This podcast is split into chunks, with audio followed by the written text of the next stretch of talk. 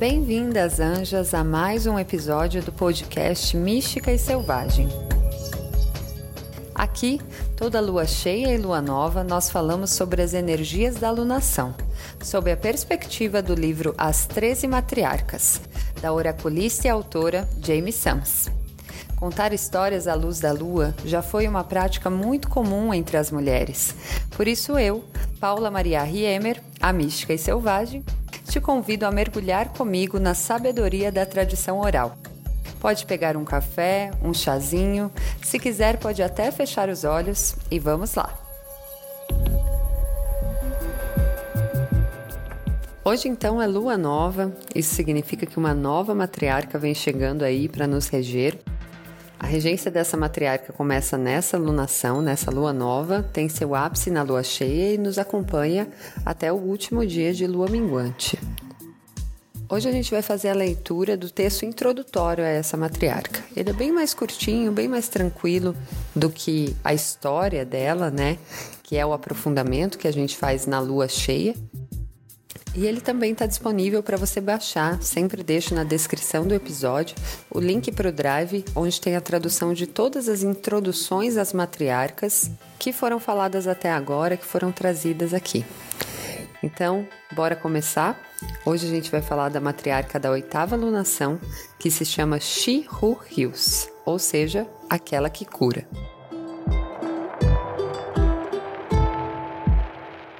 Mãe, Cante-me uma canção que conforte a minha dor.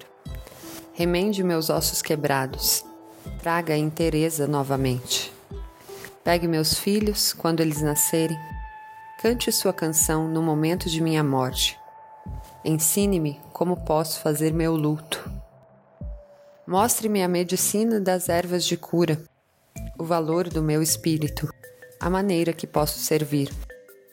Mãe, cure meu coração para que eu possa ver seus dons e talentos que podem ganhar vida através de mim.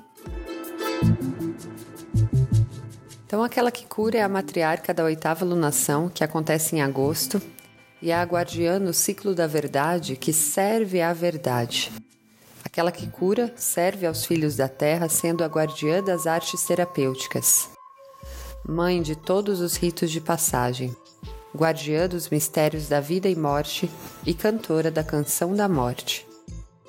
Ela é a parteira, a botânica, a mulher medicina, cuidadora do espírito e professora de todos os ciclos de caminhada sobre a terra. Sua cor é azul, representando a intuição, a verdade, a água e o mundo emocional. Como guardiã das plantas e raízes medicinais, ela é intimamente conectada a todos os espíritos das plantas, o que abrange a tribo de todas as coisas verdes e em crescimento. Essa tribo é às vezes chamada de tribo do cobertor da terra, porque juntas, as plantas e as árvores formam a capa que protege o solo da Mãe Terra da erosão e mantém assim os ciclos de regeneração equilibrados.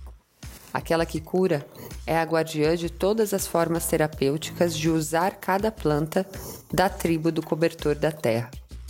Ela sabe que parte de que planta usar em cada remédio de cura, assim como, quando e de que forma elas devem ser colhidas. Como guardiã dos mistérios da vida e da morte, ela é quem recebe os novos espíritos no mundo quando eles chegam a seus corpos humanos. Quando uma caminhada sobre a terra está completa, ela canta para os seres que estão largando suas vestes humanas ou morrendo, entrando no mundo espiritual.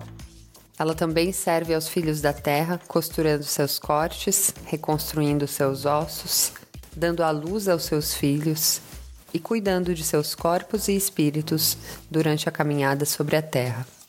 Aquela que cura é também a guardiã dos ciclos de crescimento da roda medicinal da verdade e de todos os ritos de passagem. Ela nos ensina os passos da gestação, do nascimento, crescimento, morte e renascimento.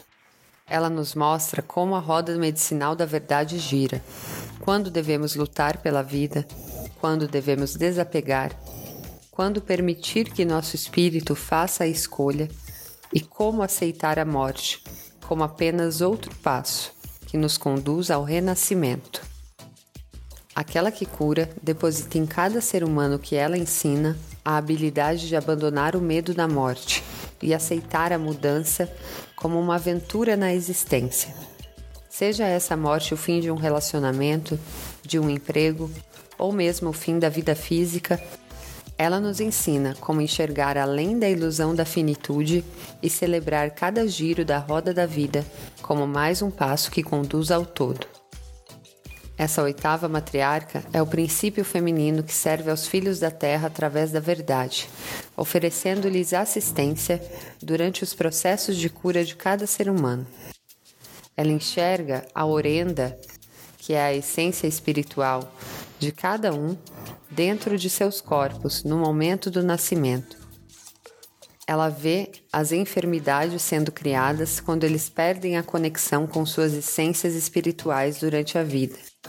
Ela os ajuda a se reconectar com a eterna chama do amor quando eles decidem curar sua forma física e continuar sua caminhada na Terra. Ela os ensina como saber quando sua missão na Terra está completa e quando eles estão prontos para ir em frente, se tornando uno com sua orenda e se preparando para renascer no mundo espiritual. Então, esse foi o texto introdutório à matriarca da oitava lunação. É bem mais curto do que a história dela, que chega aqui para vocês na próxima lua cheia. Eu acho super emocionante a história dessa matriarca e, na minha concepção, ela tem tudo a ver também com o momento astrológico que a gente está vivendo, que é o momento da entrada do Sol em Virgem que vem nos próximos dias aí. Mas para saber mais sobre isso, você precisa também me seguir nas outras redes sociais. Eu sou arroba mística e selvagem, sempre com Y no mística, tanto no Instagram quanto no YouTube. Agradeço imensamente a quem ouviu até aqui e até a próxima alunação.